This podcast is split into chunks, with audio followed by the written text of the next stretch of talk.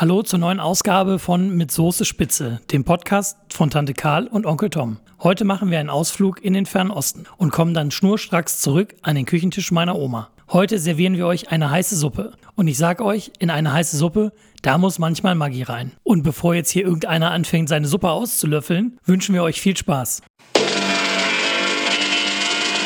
Und hier wieder die heutige Muppet Show mit unserem Gaststar Miss Rita Moreno.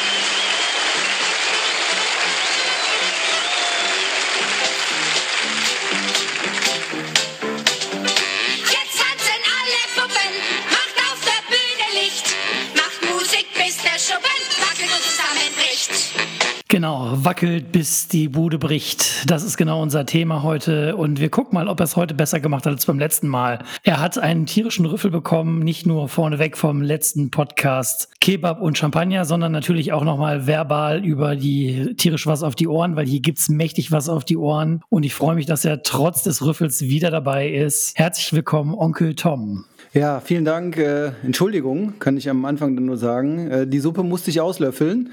Und ähm, schön, dass ich trotzdem noch mit dabei sein kann, Karl, dass ich hier mein Setup äh, weiter ausbauen darf. Lass uns mal loslegen. Lass mal gucken, ob es besser klappt diesmal. Wir reden heute über die äh, German Ramen. So, und äh, German Ramen, jetzt fragt euch alle, äh, Ramen ist doch, kommt doch überhaupt nicht aus Deutschland, sondern ganz woanders her. Und deswegen starte ich heute mit unserer Ereignisfrage im Monopoly des Lebens, nämlich was haben Momo Fukuando, das Ende des Zweiten Weltkrieges und die Verbrecher der Yakuza eigentlich gemeinsam?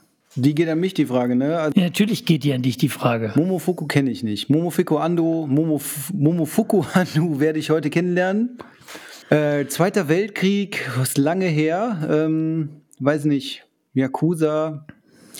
Sag mal, was die gemeinsam haben. Ich habe keine Ahnung.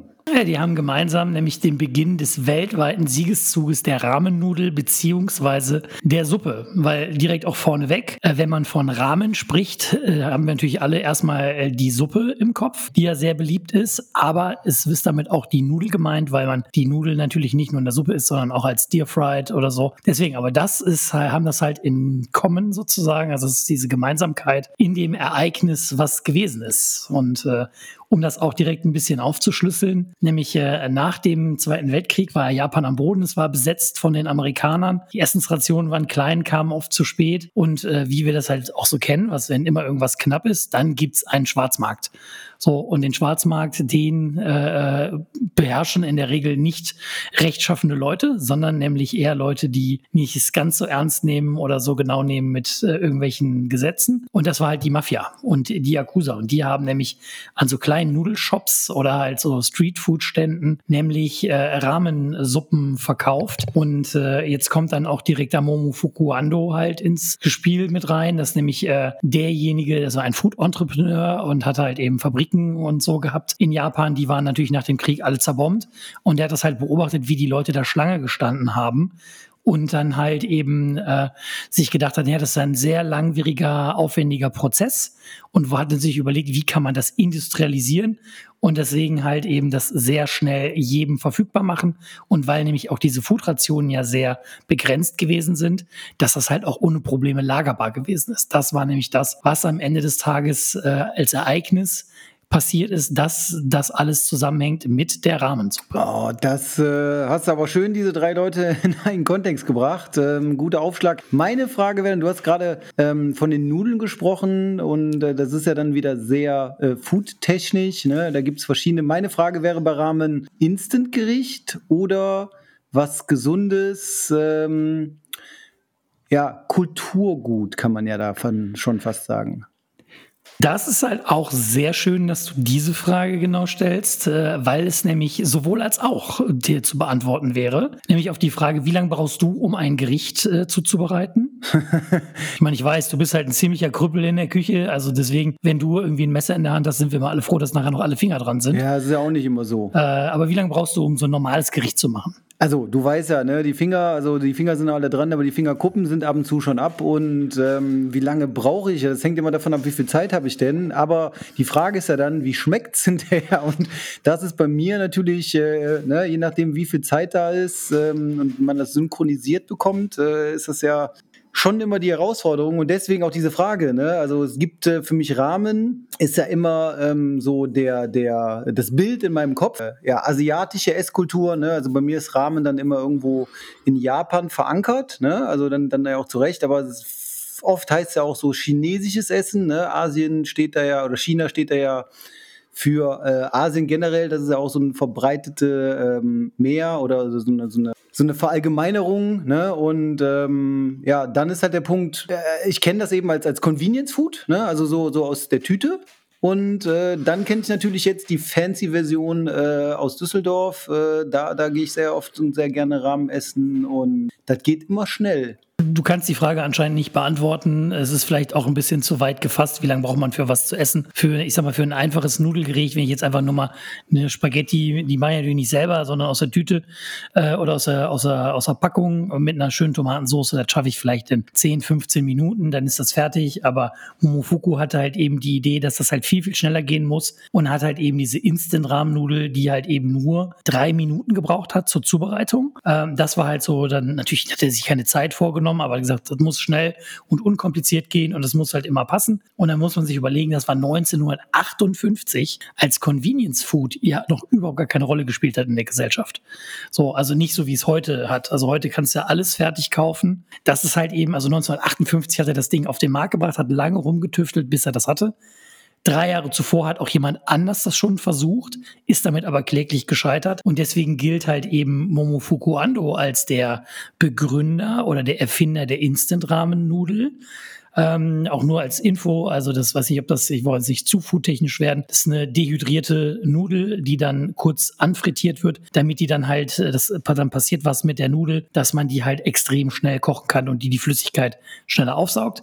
Ähm, das ist halt irgendwie so ein bisschen dieser ganz kurz angerissene Hintergrund, wie eine Instant-Ramen-Nudel funktioniert. Wie gesagt, ob ich die jetzt äh, in der Suppe koche oder halt eben äh, äh mit, mit was anderem mache, so, das ist halt erstmal nicht ganz so dramatisch und important. Und was halt aber natürlich da der große Hintergrund ist und auch eben dieser große Erfolg, den äh, Momofuku Ando damit gerade, warum er diesen Durchbruch geschafft hat, ist, dass er natürlich darauf geachtet hat, dass er das mit Hühnchen gemacht hat weil man kann natürlich immer sagen, so Buddhisten essen halt eben kein Rind, Moslems essen kein Schwein, aber es gibt keine Kultur, die kein Huhn isst. Und das ist halt so ein bisschen das Thema, warum das so erfolgreich gewesen ist.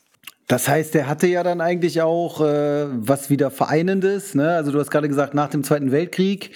Äh, jetzt haben wir gerade so dieses, dieses äh, schwere, große Wort Krieg, was ja, glaube ich, bei uns im Alltag dann so angekommen ist. Ähm, was wir uns, glaube ich, alle gar nicht vorstellen können, ne? dass, dass man da ähm, aus Gründen, die, die oft auch gar nicht nachvollziehbar sind, irgendwie irgendwelche Feindschaften hat und ne, ähm, das ist ja dann oft religiös oder, oder ähnliches. Ne? Und hier, wie du sagst, ähm, war dann ja der geniale Move A schon, dass, dass er ähm, foodtechnisch, ne, du hast eben gesagt, Entrepreneur, äh, in den späten 50ern, Anfang der 60er oder so, ja, da, da gab es dieses Wort, glaube ich, noch gar nicht, ne, sondern da war es einfach ein Freigeist, ein Erfinder, da war es einfach ein Gericht. Es war einfach ein Gericht und jemand, der gesagt hat, das muss doch anders gehen. Ja, und der eben auch sagt, irgendwie äh, Essen verbindet. Ne? Das ist auch so ein bisschen, bisschen so die Subline von dem Podcast hier, so wie wieso, weshalb, warum. Und ähm, dann ist es ja was, was die Kulturen äh, oder die Religionen vereint hat. Ne? Und äh, dann, dann sind wir ja wieder bei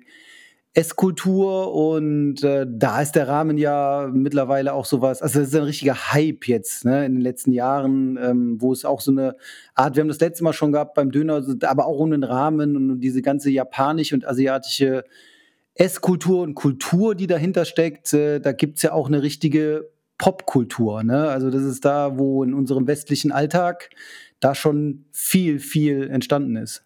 Genau, und Popkultur ist auch genau das, äh, was, also, ne, also das heißt auch eben die Japaner zum Beispiel haben die Instant-Rahmen zu der besten, äh, zu einer der besten Erfindungen des 20. Jahrhunderts gewählt und die lieben ihre Rahmen so sehr, dass es sogar in Japan drei Museen gibt, nämlich das Shin Yokohama Ramen Museum, das Cup Noodle Museum und das Momofuku Ondo Instant-Ramen-Museum. Also das muss man sich mal vorstellen. Um diese, äh, also ich meine, ich kann mir jetzt nicht vorstellen, dass wir in Deutschland zum Beispiel das 5-Minuten-Terrinen-Museum haben. Ne? Also weil das wäre ja gefühlt das, das deutsche Pendant oder halt das hiesige Pendant dazu, wie wir halt im Grunde diese Instant- oder diese Cup-Nudel halt essen. Wobei auch du hast vorhin schon den Düsseldorfer Laden erwähnt, äh, wenn du Takumi Sun halt nimmst, äh, die sowas auch als Eigenmarke produzieren und halt auch so eine Cup-Nudel verkaufen in ihrem Shop. Äh, und das ist ja hier bekannt in Düsseldorf als einer der Rahmenläden überhaupt, beziehungsweise mittlerweile eine ganze Kette davon gibt, quer durch Deutschland. Ne? Und damit der größte Rahmenproduzent, wenn es um die Nudeln geht, der in Europa äh, diese Nudeln verkauft. Also das ist, muss man sich halt auch überlegen. Und der hat mit einem kleinen Laden an der Immermannstraße angefangen. Ja, das Geile war ja aber ja, ne, wenn du gerade sagst, Immermannstraße in Düsseldorf. Ähm, ich weiß nicht, ob du das kennst. Ich äh, war letztens da unterwegs mit meinen Neffen, mit den Jungs. Die sind so, so 18 18, ne? also so, weiß ich nicht, 17, 18, 19, irgendwo so in einem Alter. Wir haben ja auch da diverse Läden auf der Immermannstraße in diesem japanischen Viertel, wo es eine Menge Rahmenläden gibt, dann äh, andere, ne, japanische Bäckerei und sowas und natürlich auch diese ganzen Supermärkte und dann haben die Jungs sich da diese, diese äh, Rahmennudeln gekauft, die gibt es dann in Tüten abgepackt mit so einem Gewürz dazu. Ich denke mal, es wird viel Glutamat sein. Und die haben die einfach gesnackt, wie so Chips. Ja, also ekelhaft. Also ich kann mir das nicht vorstellen, aber das ist in Amerika ja im Knast auch so ein großes Ding. Da gibt's ja auch Rahmen, Instant-Rahmen, ist da ja ein Riesenthema. So, und deswegen ist halt auch die Frage, also die man jetzt doch anschließen kann, wenn wir jetzt schon über Snacken reden und wenn ich jetzt noch dieses Thema amerikanische Gefängnisse mit reinbringe, ist nämlich auch die Frage, wie denn die Rahmennudel, weil Japan ist ja jetzt erstmal bekannt als Reisnation. Ne? Also die Japaner sind ja auch ganz, ganz bewusst irgendwie, wenn du japanischen Reis isst, so dann äh, ist das ja auch ein Zeichen, dass man irgendwie Geld hat in Japan. Also man isst keinen importierten Reis. Also machen sie natürlich auch, aber die Leute, die sich was leisten können, die essen halt den einheimischen Reis. Und wenn man sich überlegt, wie hat halt diese Nudel in dieser Reisnation, in Anführungszeichen, diesen großen Durchbruch geschafft, das hat nämlich auch wieder was mit dem Ende des Zweiten Weltkrieges zu tun. Und die Amerikaner haben natürlich dann, äh, wollen natürlich wirtschaftlich, wenn sie ein Land besetzen, natürlich da auch profitieren. Äh, ist ja nicht, dass man da irgendwie den guten Samariter dann in den Augen spielt. Haben halt hier überschüssiges Mehl halt nach äh, Japan verkauft. Halt auch mit dem Hintergrund, dass man sagt, dass Reis eher eine schlechte schlechte Ernährung ist und dass es äh, Weizen und Getreide, zu, verarbeitetes Getreide zu essen, eine gute Ernährung ist. Und haben halt versucht, den Japanern in sogenannten Food Buses Backen beizubringen, wie man Brot backt. So, als hatten die Japaner aber, weil alles zerbombt gewesen ist und generell eh nicht so diese Öfen, haben die halt daraus die Nudeln gemacht. So, haben das Mehl halt dafür genutzt, weil, ne, wie gesagt, das ist halt wenn du, wenn du Zitronen hast, musst du Limonade draus machen. Und wenn du Mehl hast, machst du Nudeln draus. Ne, ja eben nur Mehl, Wasser und Salz und mehr ist da ja eigentlich gar nicht drin. Du, und wenn die Amerikaner einen Krieg führen, dann muss es am Ende auch irgendwie wirtschaftlich sich gelohnt haben für alle, äh, slash für alle, die auf der Gewinnerseite, slash der Amerikanerseite standen. Smarter Move. Und dann sieht man aber wieder schön, finde ich, und das ist ja das, was, was mich an Essen so begeistert, auch wenn ich äh, jetzt bekanntermaßen ein schlechter Koch bin und lange in der Küche brauche oder kurz brauche und das Essen schmeckt dann weniger, dann finde ich, zeigt das ja wieder, wie man als äh, ja, Koch oder als, als äh, jemand, der irgendwie Foodie ist, dann so Grenzen überwindet, ne? Weil ähm, du sagst gerade, du, du kriegst, ähm, das Leben gibt dir Zitronen und du machst halt Limonade draus und äh, ja, die Siegermacht eines Krieges gibt dir immer überschüssiges Mehl und du denkst so, ja, okay, Brotbacken machen die Germans, ähm, das war nicht so gut, mit denen zusammenzuarbeiten, machen wir lieber Nudeln. Das ist ja eigentlich eine schöne Geschichte, die wieder zeigt, äh, wie unterschiedlich dann Kulturen mit, mit Essen umgehen und wie sehr das dann aber doch verbindet, ne, mit dem Punkt, den du gesagt hast, wenn wenn, man da ein bisschen, bisschen Erfahrung hat, äh, kann man es lagern. Wenn man ein bisschen irgendwie gesellschaftlich guckt, was braucht der andere, was ist der Moslem, was ist der Buddhist, was essen alle, ne? dann kriegt man alle an einen Tisch, wie man so schön sagt, mit so einer Rahmennudel. Ja, das ist halt aber auch so dieser Punkt, wie, wie isst man? Also wenn, wenn ich an Rahmenessen denke, ehrlich, denke ich jetzt immer, gerade ist es ja auch, ne, die Stürme sind vorbeigezogen, es ist kalt, es ist nass, ist für mich auch immer so was, ja, Wärmendes, so, wo man so zusammensitzt und dann diesen, diese geile warme Brühe irgendwie dann so löffelt, ne, mit diesem coolen Löffel und dann aber noch was, das finde ich ja mal das Komische an Suppe, da hat man ja immer das Gefühl, man hat nichts gegessen. Wenn man nur eine Suppe hat, ne, dann ist es irgendwie mit den Nudeln und mit den ganzen was da drin liegt. Und das wäre für mich dann auch so eine Frage, was gehört denn alles in so einen Rahmen rein? Oder wie, wie hat denn dieser Siegeszug dann, dann begonnen? Also Momofuku hat das angefangen, aber der war jetzt nicht der Einzige, der Rahmen gemacht hat, oder? Also die Japaner gelten dann als Erfinder? Nein, nein, nein, überhaupt nicht. Also ähm, das ist nämlich jetzt wieder genau das Ding, weil äh, du sagst was über Grenzen überwinden, äh, wie halt eben Food als Vorreiter auch für Gesellschaften dienen kann, auch Gesellschaften zusammenzuführen, weil, auch wenn das jetzt die Italiener vielleicht nicht so gerne hören, die haben die Nudeln nämlich nicht erfunden. Uh. So, äh, uh, bu, bu, bu, äh, Romboy, nein, bu. Tante Karl, die Italiener haben es erfunden. Nein, die haben es nicht erfunden. Ausgrabungen, die von vor 4000 vor Christus die Funde gewesen sind, zeigen halt äh, Geräte und auch äh, Rezepte, die zeigen, wie Nudeln in Hühnerbrühe gegart wird. Also quasi hat man 4000 vor Christus in China schon Rahmen gegessen in dem Sinne. Denn wenn man das natürlich jetzt generell, also wie gesagt, dann wie ist das die Nudeln nach Europa gekommen, da können wir gerne ein anderes Mal drüber reden. Das wollen wir jetzt hier nicht noch diese Food-Historie aufdröseln, wenn wir jetzt schon die große Food-Historie von wie kommt von China die Rahmennudeln nach Japan und dann in die Welt. Das reicht, glaube ich, für heute als Thema. Also als Rahmen habe ich am Anfang schon beze äh, gesagt, bezeichnet man eben nicht nur diese Suppe, sondern eben auch die Nudel und oder umgekehrt, also wie man es halt gerne möchte.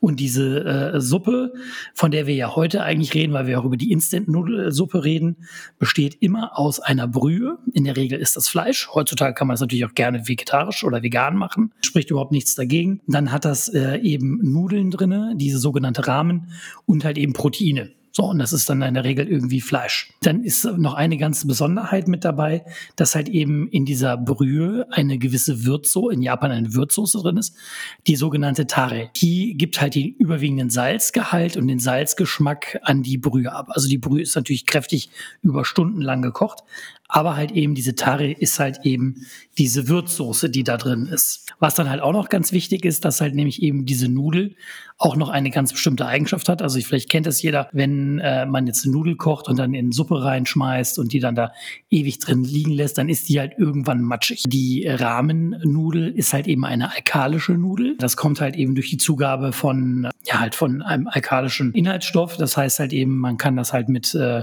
aktiviertem Backpulver machen, äh, wenn man das nicht hat. Oder auch Poschasche oder halt eben äh, Consue. Das ist so in, Japan ist das halt eine Flüssigkeit, die man kaufen kann im Asia Store.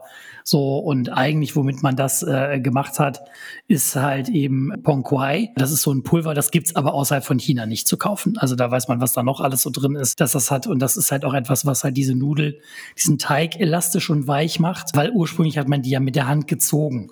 Wollen wir darüber reden, Thomas? Ja, ich finde es halt ganz geil, äh, ne, wie weil- diese Nudel weich wird. Ja, also bei mir, du bist jetzt, du bist jetzt sehr drin, du hast zum Beispiel eine Frage, die ich super spannend finde, immer, wie du sagst, ey, warum ist diese Rahmennudel, warum wird die nicht so matschig und so weich? Ne? Das ist ja so, boah, das schmeckt wirklich, ne, so, und das ist, das hast du jetzt gesagt, das ist über diese, diese Zutaten.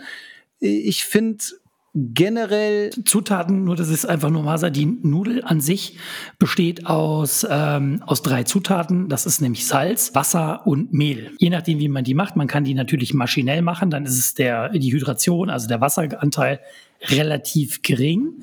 Äh, dann wird die halt mit Druck halt durch die Maschine gepresst, was halt heutzutage völlig normal ist. Oder halt eben mit einem sehr hohen Wassergehalt, einer sehr hohen Hydration. Und dann wird die mit der Hand gezogen. Genau. Und warum dieser Teig am Ende so elastisch wird, das ist halt eben gar nicht das Thema, dass halt irgendeine Sonderzutat oder so da reinkommt. Also das Salz macht den Teig elastisch am Ende des Tages. Und dann ist, hat man, wenn man diesen Teig überknetet in dem Sinne, dann verliert halt so diese Glutenstruktur so ein bisschen diese Steifigkeit und wird extrem elastisch, dass man die ziehen kann. Und äh, jetzt sagt man halt eben, dass halt eben, wenn man diesen pH-Wert steigert und diesen, also die, die Nudel alkalisch macht, dadurch reagiert die auch, deswegen sind die Nudeln auch so gelb, weil diese alkalische Reaktion dann in dem Mehl stattfindet. Und das gibt dieser Nudel halt so eine Bissfestigkeit, dass wenn man die halt eben äh, kocht, also man muss die Nudel immer vorkochen. Das hat so meine Schwester zum Beispiel gemacht, hat eine schöne Rindfleischsuppe gekocht und kippt die Nudeln dann in die Suppe rein und kocht diese kleinen Fadennudeln, wie man sie in Deutschland halt äh, dann äh, hat, da rein und dann hat sie nachher so eine Nudelbrei gehabt, aber keine Suppe mehr, weil diese Nudeln halt diese Suppe aufnehmen und deswegen kocht man die separat, also deswegen auch ganz wichtig, die Rahmennudeln separat zu kochen und dann erst in die Suppe zu geben und diese Nudel hat dann diese Eigenschaft, dass sie eine gewisse Menge an Brühe aufnimmt, aber eine Bissfestigkeit behält, dass sie nicht matschig wird und das geht halt nur, weil sie alkalisch ist, dadurch halt eben diese Bissfestigkeit erhält. Und das ist ein ganz wichtiges Thema bei der Rahmen. Genau, und äh, ich wollte eigentlich darauf hinaus, ich habe wieder zu weit ausgeholt, aber eigentlich wollte ich darauf hinaus, weil du sagst, wollen wir darüber reden, dieses Ziehen oder nicht. Ich finde eben, in meiner Welt ist das immer so ein Teil von dem Erlebnis. Ne? Das ist quasi so, so ein Highlight. Früher war das dann immer, weiß ich nicht, die Eisbombe mit den. Ähm, mit den Wunderkerzen, die reingerollt wurde und beim Ramenessen. Das Omelette Surprise. Ja, ja, und beim Ramenessen ist es halt Heißt das. der Asiate. Ne? Also er, er muss klein sein, er muss auf jeden Fall ein Asiate sein. Das ist auch immer ein Typ eigentlich. Ich habe, glaube ich, noch nie eine Frau gesehen. Und die werfen dann diesen Nudelteig durch die Luft und ziehen ihn hin und her. Ich finde, da soll man schon drüber reden, weil das ist für mich so ein Teil der Kultur und dieses Erlebnis.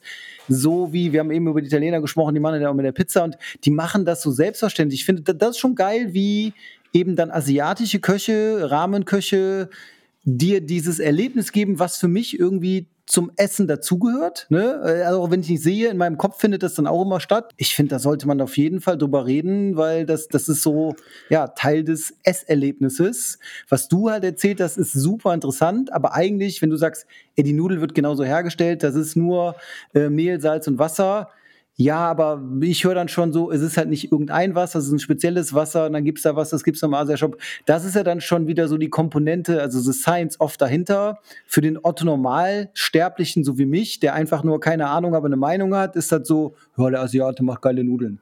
Ne, und ich finde, das ist, das ist schon was, das kann man erwähnen. Das ist also, finde find ich geil. Gehört für mich dazu. Also wir packen es euch auf jeden Fall wieder in die Shownotes rein, äh, wenn euch das interessiert, wie man das macht. Also ich habe das natürlich ausprobiert, nicht zum ersten Mal, jetzt auch noch mal in Vorbereitung auf den Podcast, dass ich dann da angefangen habe, zu Hause hier den Teig zu ziehen und auf den Tisch zu klopfen, wie man das kennt. Ich sage euch, das ist eine scheiß Arbeit und ich habe es noch nicht so weit hingekriegt, dass ich zufrieden bin und dass ich sage, ich kann die wirklich die Nudeln ziehen und dann auch kochen. Es gibt natürlich wieder so ein paar Tricks. Also gibt es zum Beispiel einen so einen, äh, wo wir dann auch gleich äh, irgendwie noch zukommen. Blogger My Name is Andong äh, aus Berlin, der dann äh, irgendwie auch so eine Folge hat, wo der dann halt darauf kommt, wie das ist, wo der auch eben genau über dieses Consue und auch eben dieses Ponquai redet, wie das halt in diese Nudel reinkommt, wie das da reingehört oder eben nicht. Er hat auch so ein bisschen Food Science mit drin, dass nämlich eben das Salz das Ganze elastisch macht. Dann gibt's noch so einen, so einen kleinen chinesischen Jungen, also würde ich eher sagen, also der ist halt, wie alt ist der, 15 oder so und das ist halt der Killer, wenn es um handgezogene Nudeln gibt. Das ist auf YouTube auch eben so eine Geschichte. Das ist Peter, Peter Puls Noodles. So, also der erzählt alles Mögliche, der zeigt alle möglichen Tipps und Tricks. Und wenn ihr da Bock drauf habt, das zu machen, ist halt wirklich spektakulär. Und dann gibt's auch noch einen, das habe ich auch noch gesehen, Chef Thomas. Äh, also ganz witzig, so, äh, das ist so ein richtiger, richtiges Bonbon aus Wurst. Und der hat es halt gar nicht neu, das Video. Das ist halt irgendwie schon 14, 15 Jahre alt. Und der zeigt auch, wie man diese handgezogenen Nudeln macht. Und der nimmt halt so einen Standmixer äh, äh, zur Hilfe, um diesen Teig zu kneten und knetet den gar nicht so die ganze Zeit mit der Hand, wie zum Beispiel dieser Peter oder der, der äh, Andong. Also ist halt ganz witzig, sich das anzugucken. Wir packen es euch in die Shownotes, wenn ihr Bock habt, euch das anzugucken. Also ich finde es total spektakulär. Ich habe einen riesen Respekt davor, weil probiert das mal aus. Es ist eine Scheißarbeit und es ist überhaupt nicht leicht. Also man muss das wirklich üben, üben, üben, üben und dann dauert es echt eine Zeit, bis man es raus Ist aber schon der, der Nerd, der Nerd-Stuff. Ich wollte schon sagen, der Nerd-Scheiß. Ähm, also finde ich ja für immer so ein Typ wie ich, der immer nur labert. Weißt du, das ist wie die Leute, die dann auf dem Sofa sitzen, sich eine, die fünfte Tüte Chips und das siebte Bier reinstellen und dann in der 17 Minute irgendwie, obwohl sie so fett sind, dass sie sich kaum noch bewegen können, schreien so, lauf. Ist das halt schon so, wo ich denke, ja, muss man machen. Aber ich als Konsument bin ja dann eher so, ey, wie gesagt, ich stehe so voll auf diesen Asia-Lifestyle und dieses ganze, ne, also gerade in Düsseldorf ist ja auch, man fühlt sich ja wie in Japan, man sagt ja Little Japan und die Frage, die bei mir die ganze Zeit so im Kopf ist, Little Tokyo.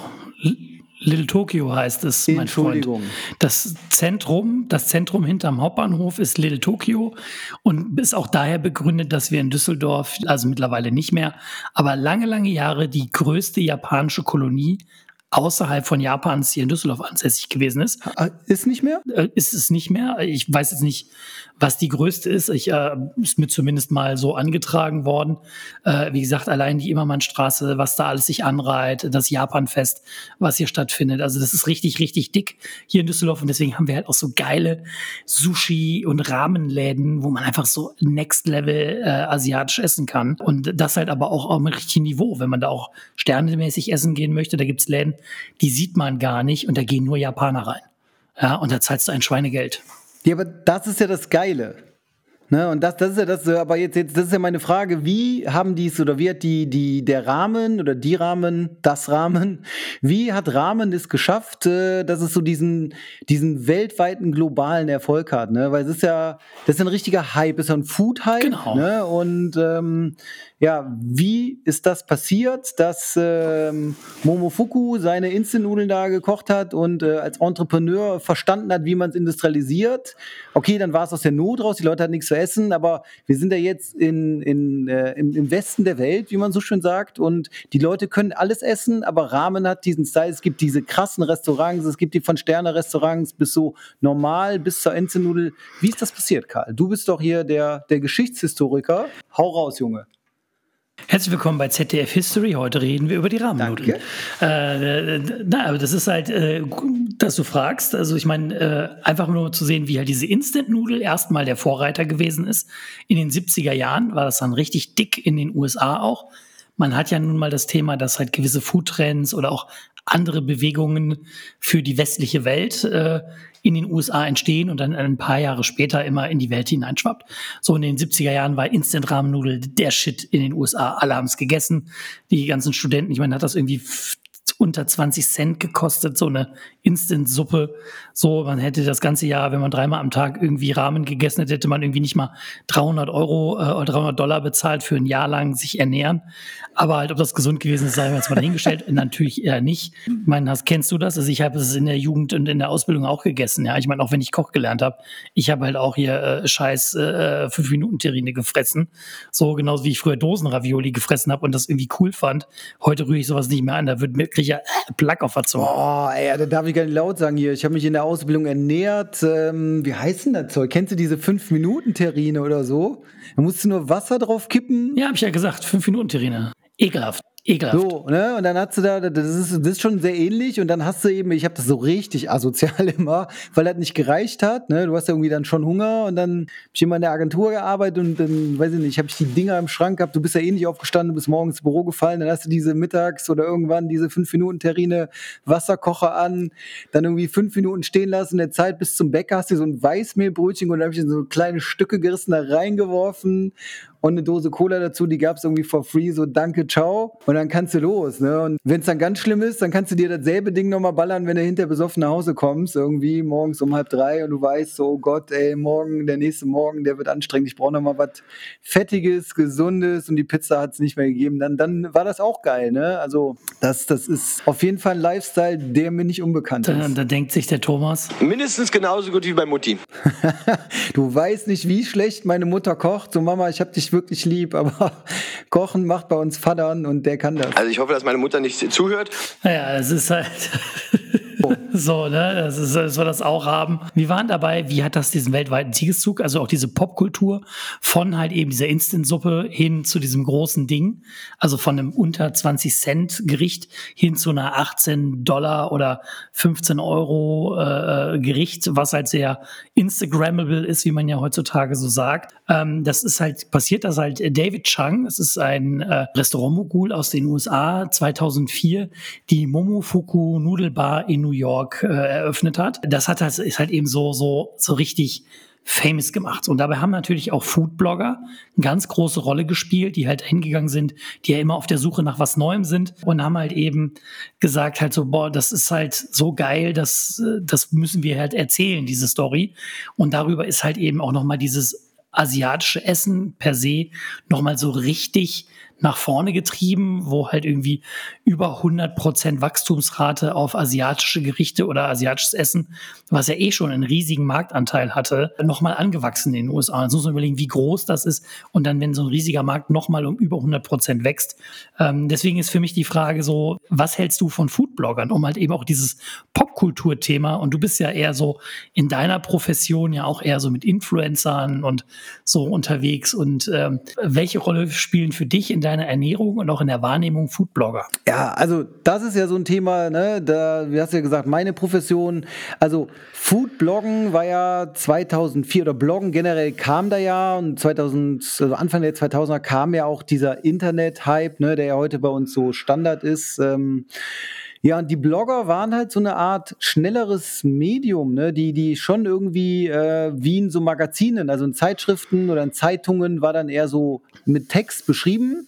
Ne? Und ich finde gerade bei Essen ist ja auch was Visuelles. Ähm, dann konnte man vielleicht ein Foto oder mehrere Fotos einbinden oder vielleicht auch mal so ein Video, wie so ein Typ Nudeln wirft. Und ich kann mir halt schon vorstellen, ähm, oder, oder ich sehe halt schon, wie das Ganze sich dann in die Mitte der Gesellschaft so entwickelt hat. Man sagt ja heute bei Social Media, spricht man ja auch ähm, ne, bei diesem kurzen Content, kurze Fotos, äh, kurze Fotos, kurze Videos, ein paar Fotos, Snack-Content. Ne? Und das passt da halt sehr rein. Jetzt ist äh, USA, New York generell so als Melting Pot ja bekannt für Kunst, Kultur, Essen generell. Und durch dieses Bloggen und das Internet hat sich das natürlich viel einfacher und viel schneller verbreiten lassen. Ja, wie gesagt, ich kann mir das sehr, sehr gut vorstellen, wie man dann die Bandbreite eben dann darstellt und ne, von der Instant-Nudeln bis zum Fancy Bar. Ja, und das, das passt so in dieses, in dieses ganze Thema rein. Ne? Es ist ja auch generell Technik und so, Social Media ist ja auch etwas, ja, was aus den USA und Asien kommt und was das so verbindet bei uns. Ich meine, wir, wir versuchen ja auch hier mit Soße Spitze euch irgendwie diesen Content so ein bisschen näher zu bringen, was wir machen, indem wir halt eben snackable Content machen in unseren Kurzvideos. Also deswegen folgt Tante Karl auf Instagram, wenn ihr es nicht sowieso schon tut, liked unsere Videos, shared das, auch mal ein bisschen Eigenwerbung hier am Rande. Wir geben uns da viel Mühe, euch eben auch nicht nur hier was auf die Ohren zu geben, sondern auch ein bisschen was auf die Augen, indem wir diese kurzen Clips äh, produzieren, um euch das auch noch mal ein bisschen schmackhaft zu machen, was wir euch hier brühwarm oder lauwarm oder vielleicht auch abgedroschen kalt äh, servieren. Aber das ist halt eben genau das Ding. Und dann kommt natürlich eben auch, wenn man dann wieder sagt, was sind dann diese Unterschiede in den USA und in Japan? Also snackable oder Snacking. Ähm, in Japan ist halt eben die Ramen-Nudel äh, oder diese Ramen-Stores, die gibt's da halt an jeder Ecke. Und da wird man halt, äh, da geht man halt hin, alleine, isst seine Suppe, und verpisst sich danach wieder. So während hingegen eigentlich ja bei uns in der New York oder überhaupt in den USA, aber halt auch bei uns in der westlichen Welt, ja das Essen gehen ja eher als Highlight ist. Und wir wollen diesen Nudeltypen sehen, wie der seinen Teig da klopft und schwingt und in den Pott wirft und dann gibt's die Suppe und dann ist irgendwie das Ambiente direkt da. Das ist genau wie beim Dönermann, der es mit dem Messer runterschneidet, ist der Nudelmann, der die Nudel zieht und wirft halt auch so wieder, was halt Entertainment halt mitbringt. Und deswegen hat man halt in, in Japan eher so eine 15 Minuten Session mit der Suppe. Und bei uns dauert das halt eher so 40 Minuten bis eine Stunde, weil man will sich ja unterhalten. Also, ne, ich meine, das ist ja, geh mal mit Onkel Tom irgendwo hin essen, so, wenn der anfängt zu quatschen, das ist halt schlimmer als ein Besuch beim Friseur oder ein Kaffeekränzchen mit 20 Weibern. Also, der ist auf jeden Fall quatschmäßig dabei und deswegen dauert es mindestens eine Stunde. Ja, aber darum geht's doch, oder? Also, ganz ehrlich, äh, wo du gerade Ja, natürlich geht's darum. Natürlich geht's Und darum. das ist der Unterschied zwischen, zwischen ja, ich finde es immer, nehmen wir mal Japan slash Asien, ne? Also ich meine, ich war jetzt äh, noch nicht in Japan, selber habe ich jetzt auch Bock drauf, aber diese Street-Food-Kultur, diese, diese Essenstände da, ne? Also in Bangkok äh, ist ja auch so ein Partei auf die Hand oder so und eben so eine, so eine Suppe, so eine Rahmen kriegst du da ja in Asien auch überall, wie du sagst, das ist was anderes. Für mich ist ja so dieses ganze Ding, wie du das beschrieben hast, man sitzt zusammen und die Frage ist ja zum Beispiel auch, ne, ich laber dich dann zwar voll, aber während du aufs Essen wartest, was trinkt man denn zu einer Rahmen? Ne? Das ist ja auch so ein Ding. Ich finde nämlich zum Beispiel immer dieses ganze, da haben wir noch gar nicht über, über Geschirr und sowas, ne? Das ist ja das Ambinente, wie man so schön sagt, das schöne Ambinente. Da gehört für mich eben zu einer Rahmen, gehört auch diese geile große Schale, wo die eben serviert wird. Dann ist dieser Löffel dabei, dann sind ein paar Stäbchen dabei, dann gibt's für mich schon so Unterschiede. Sind die Stäbchen aus Plastik, weil das ja auch oft in dieser asiatischen Kultur ist, weil die gereinigt werden? Oder kriegst du diese Einmalstäbchen aus Holz oder kriegst du richtig geile Einmalstäbchen, äh, richtig geile dauerhafte Stäbchen, die aber auch aus Holz sind, so lasiert. Und dann ist die Frage, was. Die bringen die Leute selber mit in Japan. Die haben ihre eigenen Stäbchen Das ist ja in der noch Tasche. geiler. Das, ey, das mach ich demnächst mal, wenn ich, wenn ich Rahmen essen gehe, dann komme ich mit meinen Stäbchen. Und dann finde ich aber auch so, was trinkt man dazu? Ich glaube, die trinken gar nichts dazu, ne? Weil ich muss immer so ein Jasmin. Tee. Ja, wollte sagen, Jasmin-Tee in diesen geilen Kannen, ne? Und das ist für mich so dieses ganze Erlebnis, deswegen dauert es auch so lange, weil ich mich da hinsetze, dann laber ich mit dir, dann bestelle ich was zu trinken und die Suppe mit, dann kommt der Tee direkt, dann trinke ich, kipp ich mir einen Tee ein, dann labern wir noch mehr. Und das Ding ist, dann kommt ja normalerweise auch relativ schnell die Suppe, ne? Das äh, ist ja da. Ja, ja, aber das, das, das ist halt eben, also das ist in Deutschland dann ja auch so oder halt generell, dass die, die sind ja auf Zack, ne? Aber es geht ja auch zum Beispiel ein großer Unterschied alleine, wie bezahle ich denn den Spaß? In Japan gehst du an so einen Automaten, ziehst dir eine Karte, bezahlst das, gehst dann hin, übergibst dann deinen, also stehst du dann ja auch teilweise Schlange, ne? Also wer hier in Düsseldorf mal Schlange stehen möchte für eine Suppe, der geht, äh, ähm, na, wer es jetzt zu Nani war, auf die Oststraße, Ecke Klosterstraße. Äh, da kannst du auch im Winter, da gibt es zwar irgendwie fünf Plätzchen auf einer Bank, die beheizt ist und trocken, aber wenn es schneit, stehen da trotzdem 40 Leute in der Schlange und warten, dass sie rein dürfen. Und in Japan gehst du halt hin und holst dir dein, bezahlst das vorne weg, also prepaid sozusagen, gibst dann deinen Zettel ab, wo dann eben draufsteht, welche Suppe du bestellt hast. So, und bei uns ist das ja dann eigentlich eher anders. Du setzt dich hin, bestellst, es isst, trinkst und am Ende bezahlst und gibst halt auch noch Trinkgeld. So, also zumindest gehört sich das so meiner Meinung nach. Aber in Japan ist das halt völlig anders, weil es halt da eher ein Fastfood ist. Und ich sage jetzt mal, wenn du bei uns zu einer Fastfood-Kette gehst, da bezahlst du ja auch eher kein Trinkgeld. Na, da zahlst du ja auch, okay, danke, will ich haben, bezahlst, kriegst dein Essen, sitzt dich hin, los geht's. Das ist mein zweites Ding. Ich gehe jetzt, ich gehe ja nicht mehr zu diesen Fastfood-Ketten, das ist ja nicht mehr aber so. Und ich nehme jetzt demnächst die Stäbchen mit und wenn ich das nächste Mal in irgendeinem Fastfood-Restaurant bin, dann gebe ich 10% Trinkgeld, so Klassiker. ja, da- das, äh, da bin ich gespannt. Kommt gut an, bestimmt. Ja, je nachdem, wo du bist, bin ich mal gespannt, wie die das abrechnen. Das, ist, äh, das würde mich interessieren. Aber äh, wie gesagt, aber dann, wenn wir das halt jetzt wieder nach Deutschland transferieren, so, und dann, also auch eben diese Kultur des schnellen Essens oder raus, äh, so, ne, bist du fertig. Gibt es zum Beispiel auch so, ähm, auch von einem Japaner betrieben in Berlin, wo auch sonst Kokoro-Ramen, äh, wo man wirklich nicht lange verweilt und auch in der Regel ist da also wirklich Traffic und richtig gute Bude und wirklich geile Suppe mit geilen Nudeln und so. Aber die sorgen halt dafür, dass du nicht länger als eine Viertelstunde wartest, bis du deinen Platz kriegst. Und das ist halt, bist du fertig, raus. So, ne, jetzt ist das jetzt ein bisschen übertrieben, aber wie gesagt, geile Suppe, geiles Konzept, richtig Traffic, sehr angelehnt an das, was halt standardmäßig ist. Wohingegen ich natürlich ein großer Fan nach wie vor von Takumi bin. Da habe ich meine erste Ramen gegessen hier in, äh, in Deutschland oder generell die erste Ramen in meinem Leben.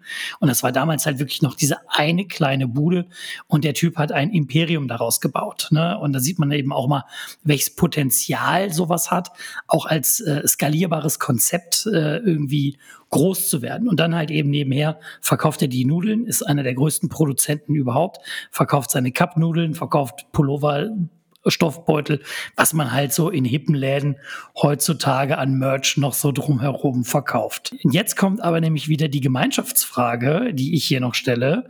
Was hat das denn mit German Rahmen zu tun? Ganz ehrlich, die Frage habe ich die ganze Zeit, ich habe sie gerade hier schon runtergeschrieben. Ich wollte dir genau diese Frage stellen. Was hat der ganze Rahmenhype mit dem German Rahmen zu tun? Also ich finde diese Esskultur, die du genannt hast oder die, über die wir uns unterhalten, ja. Und generell die Merch-Kultur oder die japanische und asiatische Kultur, ja. Aber so diese, diese Verbindung zur 5-Minuten-Terrine, weiß ich nicht, kommt das vielleicht über die Brühe? Weil äh, dann denke ich mir so, hey, wie macht denn, wie hat die Oma denn immer die fünf Minuten oder die Terrine generell gemacht? Ähm, aber auch hier, Karl, ich bin heute ganz ratlos mit äh, ja, viel Wortwitz, aber mit wenig Ahnung angekommen, wie meistens. Und jetzt klär mich auf. Also German Rahmen, warum ist das so? Meine Oma hat natürlich keine Instant-Suppe gemacht. Ja, also meine Oma hat natürlich eine richtig geile Rindfleischsuppe gekocht und das war bei uns Tradition, wenn die Familie zusammengekommen ist, dann gab's als vorneweg immer die Rindfleischsuppe. Die hatte da auch Mit so Nudeln, Nudeln. ne? Diese, was So, du eben von deiner Schwester erzählt hast. Genau, da war Ja, die genau. Nudel, da war der auf Genau, dem meine Teller, Schwester- war der Suppenteller und dann war diese, die kam auch in der Terrine, ne? In dieser, in dieser Suppenterrine, diese Suppenschüssel. Ja, bei meiner Oma gab's im tiefen, also man hätte die auch in der Terrine essen können. Bei meiner Oma gab's das immer in einem großen Suppentopf. So, und äh, da waren halt eben auch das Rindfleisch war da drinne, da war Gemüse drinne, da waren äh, die Fadennudeln drinne, die meine Oma nämlich immer vorher separat gekocht hat, damit die die Suppe nicht weggekocht ist nachher mit den Nudeln. Also, ne, das ist, wenn meine Schwester hier zuhört, sagen, die Nudeln separat kochen, merkt ihr das? hast du nicht aufgepasst. so, ne? Und jetzt hast du natürlich in dieser Rahmen, hm? ja, jetzt, du hast nicht aufgepasst, oder meine Schwester? Hat deine Schwester nicht aufgepasst? Nee, genau. Aber die macht eigentlich eine gute Suppe. Also das darf man nicht, also meine Oma gibt's leider nicht mehr. So, äh, meine Schwester macht die schon ziemlich gut, wenn sie die Nudeln ordentlich kocht. So, und dann gibt's halt eben in, in Japan gibt's halt normalerweise diese Fishcakes noch oben mit drinne. Und das ist halt ersetzt, bei meiner Oma gab's halt Markklößchen. Also Rindfleischsuppe mit Markklößchen. Ja, genau. Oh. Genau, und das war das Beste. So, und das war das Allerbeste. Und jeder hat immer nur erstmal nur zwei Klößchen gekriegt und dann waren immer noch mal zwei, drei noch da für die zweite Portion, weil auch nicht alle eine zweite Portion gegessen haben, aber Klößchen war immer, die waren rationiert. Die hat nicht jeder, äh, die gab es nicht äh, random in rauer Menge. Aber warte. Zwischenfrage, weil mir das nur gerade, Ja. ich habe gerade so, so Kindheitserinnerungen. Die Klößchen, ne? Hat Oma die selber gemacht auch oder kennst du noch aus dem Supermarkt Klar. diese, diese Packung, wo nur diese kleinen ja, Klößchen? ke- Ja, kenne ich. Kenne ich. Meine Oma hat die natürlich selber gemacht. Was ist denn das für eine scheiß Frage? Natürlich hat meine Oma die Marklöschen selber Ich gemacht. weiß bis heute nicht, was da drin war, aber ich habe so oft diese Dinger gestanden. Also bei uns, Ja, Knochenmark. wenn Mutter gekocht hat, dann waren die drin. Knochenmark, Paniermehl. Knochenmark, Paniermehl, Ei. Knochenmark, lecker. Ja, genau. Es wird aus diesen Markknochen wird das ausgekocht und dann äh, ausgelassen und dann wird das da vermischt mit Paniermehl und Ei und Petersilie und so. Und dann gibt's da diese Klößchen und dann kommen die halt in die Suppe rein. Und das ist der, das ist der Shit, sag ich dir, das ist der Shit. So, und jetzt kommt natürlich, aber wie, wieso verbinde ich das jetzt mit German Ramen? So, und das heißt halt, es sind drei Teile, nämlich Nudeln, Proteine und die Suppe. Und was habe ich vorhin erzählt? Was gibt den Salzgehalt in äh, der Suppe, in der japanischen Ramen? Äh, ja, dieses Zeug da aus dem Supermarkt. Jetzt, ich wollte gerade sagen, ist das sowas wie Maggi? Weil bei uns, Nein, nein, nein. Nein, nein. Ja, die Tare, die Würzsoße, die den Hauptsalzgeschmack gibt an diese Brühe. ja, Und wenn jetzt genau, du hast es schon gesagt, äh, Maggi und für mich, also egal wie geil die Suppe meiner Oma war, es gibt eine Sache, da muss Maggi rein. safe. Das gehört, gehört einfach dazu, safe. So, und wenn wir die Suppe aufgelöffelt haben, wurden die Marklöschen wurden aufgehoben, wurden zermatscht mit der Gabel, dann wurden die getränkt mit Maggi. Durftest du das? Ja, klar. Dann gab's diese Maggi-Blase auf dieser Maggi-Flasche, wenn das so eine Blase geworfen wird. Und da, wir haben uns darum gefetzt, wer diese Blase platzen lassen darf. Ja, bei uns, wir hatten eine sehr strenge Kindheit. Ähm, bei uns war immer das Maggi portioniert. Und zwar nicht, weil das, ne, das, das ja, gab's ja auch, in, nicht, wir hatten so eine riesen Maggi-Flasche auch, ne? Also diese, ich glaube, eine Literflasche, die dann in die kleine umgefüllt wurde oder so, aber das war zu viel Salz für die Kinder. Und für mich ist aber das Ding schon, fand ich ganz interessant, als ich nach Düsseldorf gekommen bin. In eine Suppe muss Maggi rein. Wir haben das immer so als Kinder immer so noch ein bisschen mehr und so. Und mein Vater war so, nee, nicht so viel. Und dann war aber, fand ich ganz geil, als ich dann die, die DEG und so, Zamek heißt das Zeug, glaube ich. Ne? Ich, ich dachte, Zamek, ja. Maggi wäre ein Unikat. Also bis vor, weiß ich nicht, 15 Jahren oder so oder 20 Jahren habe ich wirklich in dem Glauben gelebt, Maggi gibt's nur von Maggi und dieses Original. Und dann habe ich gemerkt, es ist einfach nur eine Würze und irgendjemand, so wie ein Tempo, irgendjemand hat das so auf die Spitze getrieben. Ähm, es gibt auch andere Würzungen, ne? So und äh, Genau, wie zum Beispiel von Zamek gibt's halt auch diese Würzsoße oder ne, es gibt halt alle möglichen Würzsoßen. Witzig an der ganzen Geschichte noch ein kleiner Funfact, auch wieder History. Ähm, der Miterfinder des Brühwürfels, was ja, was ja Vorreiter von dieser Würzsoße und sowas alles ist, war Auguste Escoffier. Und jeder, der sich auskennt, die moderne Kochkunst wurde begründet oder der, der, der Urvater der Art und Weise, wie heutzutage gekocht wurde, war Auguste Escoffier, Franzose, weltweit bekannter Koch, der halt eben die moderne Kochkunst in die Welt hinausgetragen hat. Der hat halt am Ende seiner Karriere mit diesen Brühwürfel erfunden, um die Standardisierung in der Küche voranzutreiben. Ja, und im Rap Cash nennt man das Sicherheit Sellout, auch. Alter. Der hat einfach nur alles in eine scheiß Brühwürfel gepackt, einmal zur Industrie verkauft, danke, und jetzt sitzt er irgendwo auf Saint-Tropez oder Gott hab ihn selig und schaukelt sich die Eier mit Ja, der- Drink in der Hand. Der, der sitzt auf irgendeiner Wolke und er hat auf jeden Fall einen Drink in der Hand. Äh, dafür wäre er zu alt. Aber ja, und das ist halt eben so einfach auch mal so ein bisschen noch diese History. Also heute ein sehr, sehr historisch äh, lastiger Podcast. Aber bevor wir jetzt hier heute äh, zum Ende kommen, haben wir natürlich noch die große Quizfrage. Äh, lieber Onkel Tom, nenn mir mal deine Top 3 der Suppen. Wo muss Maggi rein? Mache ich sofort. Eine letzte Frage noch, weil die Top 3, das ist ja quasi schon unser Outro. Was mich aber interessiert, weil es auch wieder so eine nerdige Frage ist und weil wir gerade drüber gesprochen haben, wie heißt das Zeug jetzt nochmal, was die, was die Japaner in den Rahmen reintun, die Würze? Ta Tare, das ist die Würzsoße, die in die Suppe reinkommt. Die kommt halt auch als erstes in die, äh, in die Schale rein. Und dann wird, kommt der Rest drauf und dann wird die Brühe die sieht aber genauso aus wie Maggi, Und dann ne? wird oben drauf Die ist auch so dunkelbraun. Das kommt drauf, nee, das kommt drauf an, wenn ihr jetzt eine Miso-Tare äh, zum Beispiel, also Miso ist ja auch so eine Würzpaste dafür, die mit reinkommt, dann sieht das überhaupt nicht aus wie Maggi. Es geht halt nur darum, dass halt eben die Rahmensuppe durch eine Würzsoße, die sogenannte Tare, gewürzt wird und ihre Geschmacksrichtung kriegt, weil du hier kannst ja, die kochen ja nicht 20 Brühen. Die kochen eine Brühe oder meinetwegen zwei, ne, ob es jetzt Fisch ist oder Hühnchen oder Rind oder auch Schwein, äh, äh, war halt ganz äh, in Japan ganz groß, dass das gemacht worden ist. Äh, so, ne, also wie gesagt, das haben ja die chinesischen Einwanderer mit nach Japan gebracht. Und dann wurde halt ganz viel Schwein ausgekocht und dann gab es so eine gewürzte Schweinesuppe. Deswegen kann man das jetzt nicht so sagen, dass es aussah wie Maggi. Aber um halt eben diese Brücke, diese Gemeinschaft wieder zu machen, ist halt irgendwie zur Instant-Suppe das Pendant, ist halt bei uns die 5-Minuten-Terrine. So bin ich zumindest groß geworden, dass es das gab. Und für mich ist halt die Maggi-Soße die, das Pendant zur Tare in der Suppe. Und das bildet für mich so diesen Abschluss, warum, wenn man eine schöne Rindfleischsuppe isst, das halt für mich die German Ramen So, und ist. jetzt sind wir bei den Top 3, also ne, dann hast du es aber eigentlich schon gesagt, also bei mir auf jeden Fall in so eine, in so eine ja, Hühnersuppe, Rinder, Rinderbrühe, ne, also mit diesen Nüdelchen, da muss auf jeden Fall immer Maggi rein, egal wo du bist, egal wie gut die gewürzt ist, das muss nochmal ein Top drauf. Boah, und dann, wenn, wenn wir nur bei Maggi sind, ich finde auf jeden Fall, ich bin da ein riesen Erbsensuppen-Fan, ne, muss ich ja sagen, da muss auf jeden Fall auch Maggi rein. Und das dritte, da überlege ich aber selber, ob ich es nicht irgendwie pervers finde oder äh, ob ich es immer noch geil finde. Kennst du, wenn man so ein gekochtes, ein weich gekochtes Ei mit so Maggi drauf? Und das ist ja auch was, was wieder in den Rahmen, ne, also es gibt ja viele Rahmen, die dann irgendwie oben noch so ein Ei drauf haben oder auch so eine Schweinebauchhälfte oder so. Deswegen würde ich jetzt einfach mal das, es muss halt hart gekocht sein, aber innen muss das Eigelb noch ein bisschen flüssig sein und dann so das Maggi drauf und dann so richtig herzhaft da reinbeißen und so. Boah, geil. Kann man machen, das wäre die dritte Sache, wo unbedingt Maggi rein muss, äh, von meiner Seite. Was sind bei dir die Mhm. Okay. Top 3? Ja, also ganz klar, die Rindfleischsuppe meiner Oma, da muss auf jeden Fall böse Maggi rein, vor allem nachher auf die Klößchen. Dann habe ich einen äh, Bohneneintopf, also aus diesen Brechbohnen, der, da muss auf jeden Fall Maggi rein. Dann bin ich halt auch ähm, eher bei der Erbsensuppe.